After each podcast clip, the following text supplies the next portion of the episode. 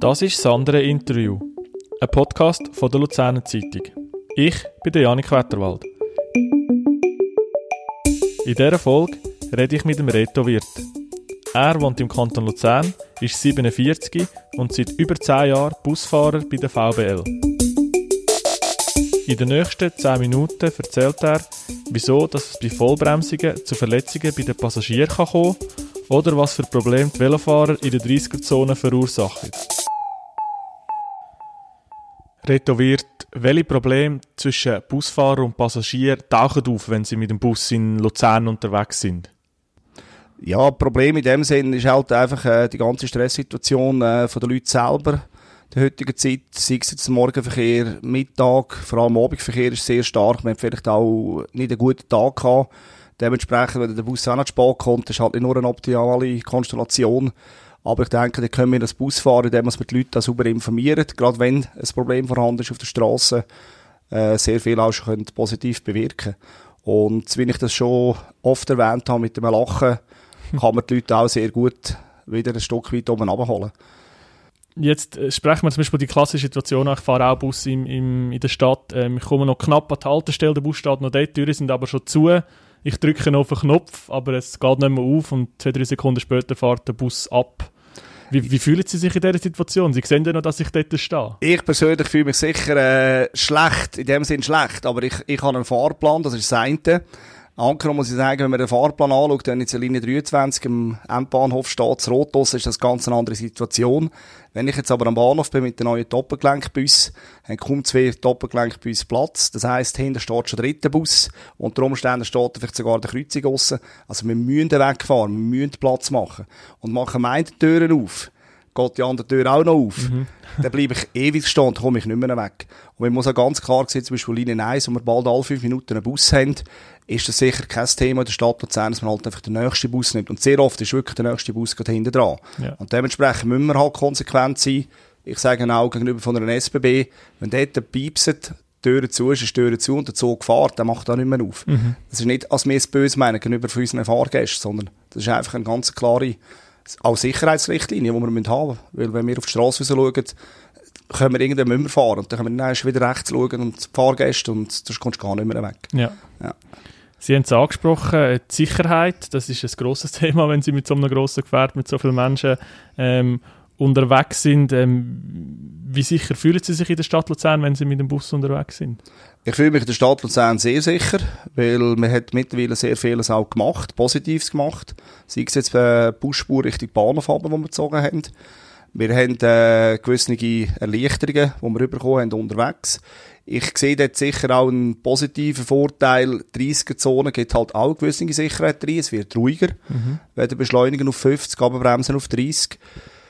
Ja, aber es gibt natürlich nach wie vor immer noch Haufen Punkte, wo man äh, muss sagen, ja, ist einfach ein kritischer Punkt, aber das sind auch Sachen, die wir in unseren Schulungen äh, uns darauf fokussieren und auch jede Linie hat ihre Schwerpunkte, wo wir uns dementsprechend auch verhalten, dass die Sicherheit immer am obersten Gebot ist gegenüber unseren Fahrgästen. Was sind so die kritischen Punkte oder sagen wir so ein bisschen in der Stadt vielleicht auch die Orte, wo es am meisten Komplikationen gibt? Ja, der Bahnhofplatz ist jedem klar. Luzerner Hof kennen wir auch, das ist klassische Ecke. Mhm. Aber sicher auch ein Bundesplatz, äh, Pilatusplatz. Aber da sind wir natürlich als Chauffeure schon gefragt. Und es ist natürlich auch wichtig, das sage ich auch unseren Fahrschülern immer, tun dich einfach für jede Linie, die eine neue startet, äh, fokussieren, die einzelnen Punkte kurz abrufen und euch das einfach äh, bewusst sein, welche Linie habe ich jetzt, wo bin ich unterwegs, was kommt auf mich zu. Mhm. Und da kann man schon vieles im Vorhinein eigentlich abwägen, sprich äh, kontrollieren. Äh, ich habe in der letzten Zeit auch gelesen von, von Verletzungen von Passagieren aufgrund von Vollbremsungen. Können Sie sich erklären, was, was, was ist da meistens das Problem? Ja, sehr oft ist das Problem, dass es nicht, dass der Chauffeur nicht vorausschauend schaut, sondern dass wir wirklich sehr oft haben, äh, unsere Verkehrsteilnehmer um uns herum. Äh, sprich Velofahrer, sprich Fußgänger, äh, Autofahrer, Lastwagenfahrer, wo halt dementsprechend manchmal halt, äh, dass sich zu wenig bewusst sind, was wir für ein Fahrzeug haben, sprich jetzt mit unseren Doppelgelenkbussen, die gegen die 25 Meter gehen. Wir brauchen einen gewissen Radius, wir brauchen eine gewisse Anlaufzeit, wenn wir rausfahren.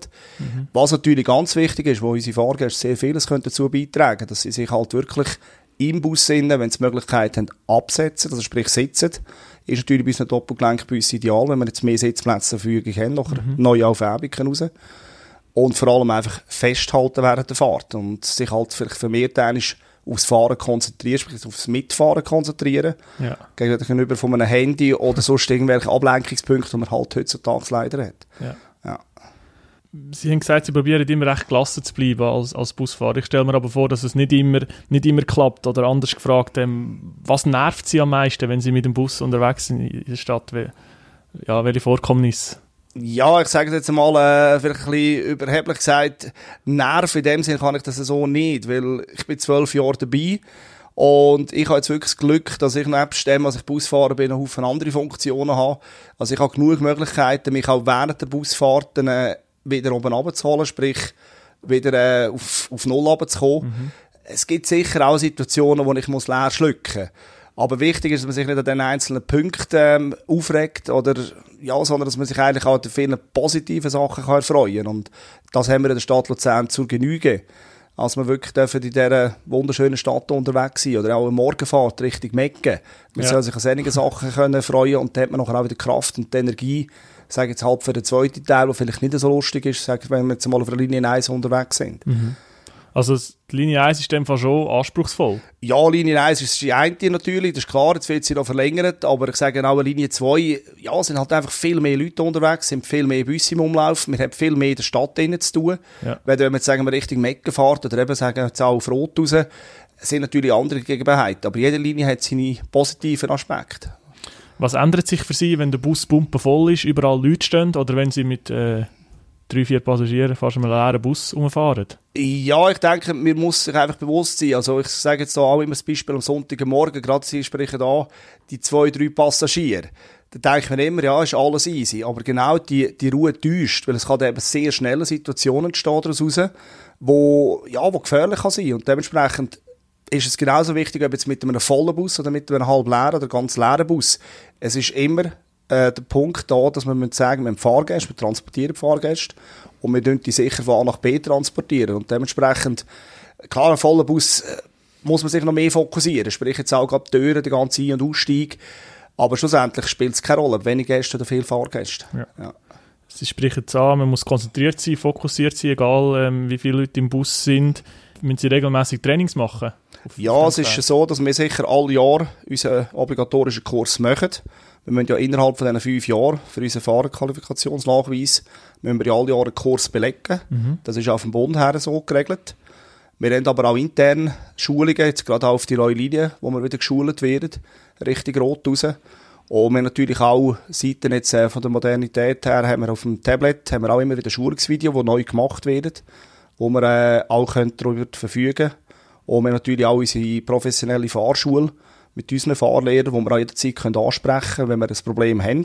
Und wenn wir die Möglichkeit haben, eine Rücksprache zu nehmen, auch seitens unserer Teamleiter, da werden wir sehr gut unterstützt. Bezüglich Technologie von der, von der Bus, ähm, wie, wie weit fortschreiten kann das noch? Was, was ändert sich vielleicht auch in der nächsten Zeit? Ähm, es ist so, dass ich jetzt in diesen zwölf Jahren sehr viele positive ähm, Entwicklungen erlebt habe. Also sprich jetzt auch mit diesen Doppelgelenkbussen. Klar, es geht alles immer mehr Richtung Elektronik, mhm. aber in, äh, im Fokus vorne der Fahrer bleibt. Der Fahrer ist der, der das Fahrzeug lenkt. Und ich sage jetzt auch unsere neuen Doppelgelenkbusse, die demnächst rausgehen, die sind wirklich so fokussiert, dass wir jetzt auch moderne Aussenspiegel, sprich eben keine Aussenspiegel mehr, sondern die Aussenspiegel sind inwendig im Fahrzeug. Wir haben durch das ganz andere Blinkwinkel, andere Möglichkeiten. Also auch hier wird die Sicherheit erhöht. Und das macht sehr viel Spaß, wenn man wirklich sieht, wie wir uns entwickelt in den letzten Jahren mit diesen modernen Fahrzeugen. Aber das heißt, Sie schauen in Zukunft auf eine, mehr auf Bildschirm als in einen klassischen Rückspiegel. Ist das immer nur einfach Nein, cool? Bildschirm denke Oder? ich nicht. Also in dem Sinne, dass das Fokussieren ist sicher nach wie vor das Fahren. Das heisst, wir schauen sicher äh, vorausschauend. Also mhm. Also sprich, wir schauen raus, so wie das jeder Autofahrer auch macht. Ist natürlich schon so, dass jetzt, ich denke, dass auch bei diesen modernen Fahrzeugen, sprich bei der PW, dass man uns wirklich aufs Fahren muss fokussieren und dann nur die wichtigsten Punkte elektronisch abrufen.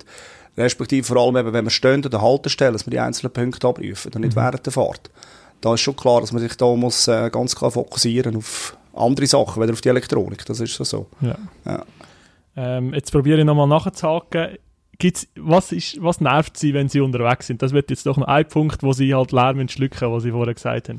Was ja, ich sage jetzt klassisch, äh, unsere Velofahrer, 30er-Zone, der Busfahrer darf einfach nicht schneller als 30 fahren. Und es ist halt einfach so, wenn der Velofahrer rechts nicht vorbeikommt, äh, ja, kommt er halt auf der linken Seite vorbei und mhm. wir müssen halt oft rechts ausweichen, weil wir halt einfach dementsprechend äh, teilweise engere Fahrbahnen haben, gerade wenn ein Lastwagen entgegenkommt, ein zweiter äh, Bus entgegenkommt und dann wird es einfach schwierig, dass wir rechts dem Velofahrer den Platz lassen.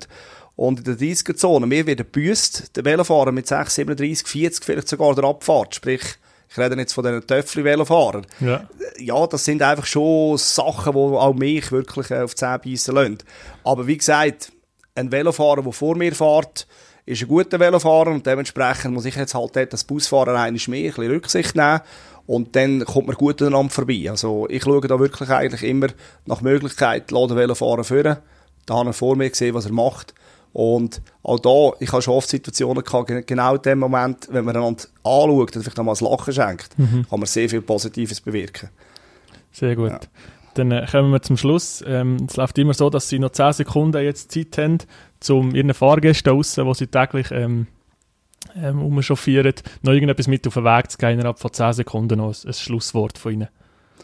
Ja, so wie ich das jetzt schon mehr erwähnt habe, ich sage, freundliches Lachen, äh, gewisse Verständnis, auch wenn es halt wirklich der Stadt her mal nicht mehr läuft. Äh, weder, dass man einfach an der Haltestelle steht und aufs Handy oder auf die Uhr tippt, also nach dem Motto, Chauffeur, du bist spät. Weil der Chauffeur kann nichts dafür, dass es spät ist. Das ist, sind die allgemeinen Sachen rundherum, die das bewirken, dass wir eben nicht pünktlich vor Ort sind. Und dementsprechend einfach da dem Chauffeur auch mal eine gewisse Akzeptanz gegenüberbringen und da hat er auch wahnsinnig Freude.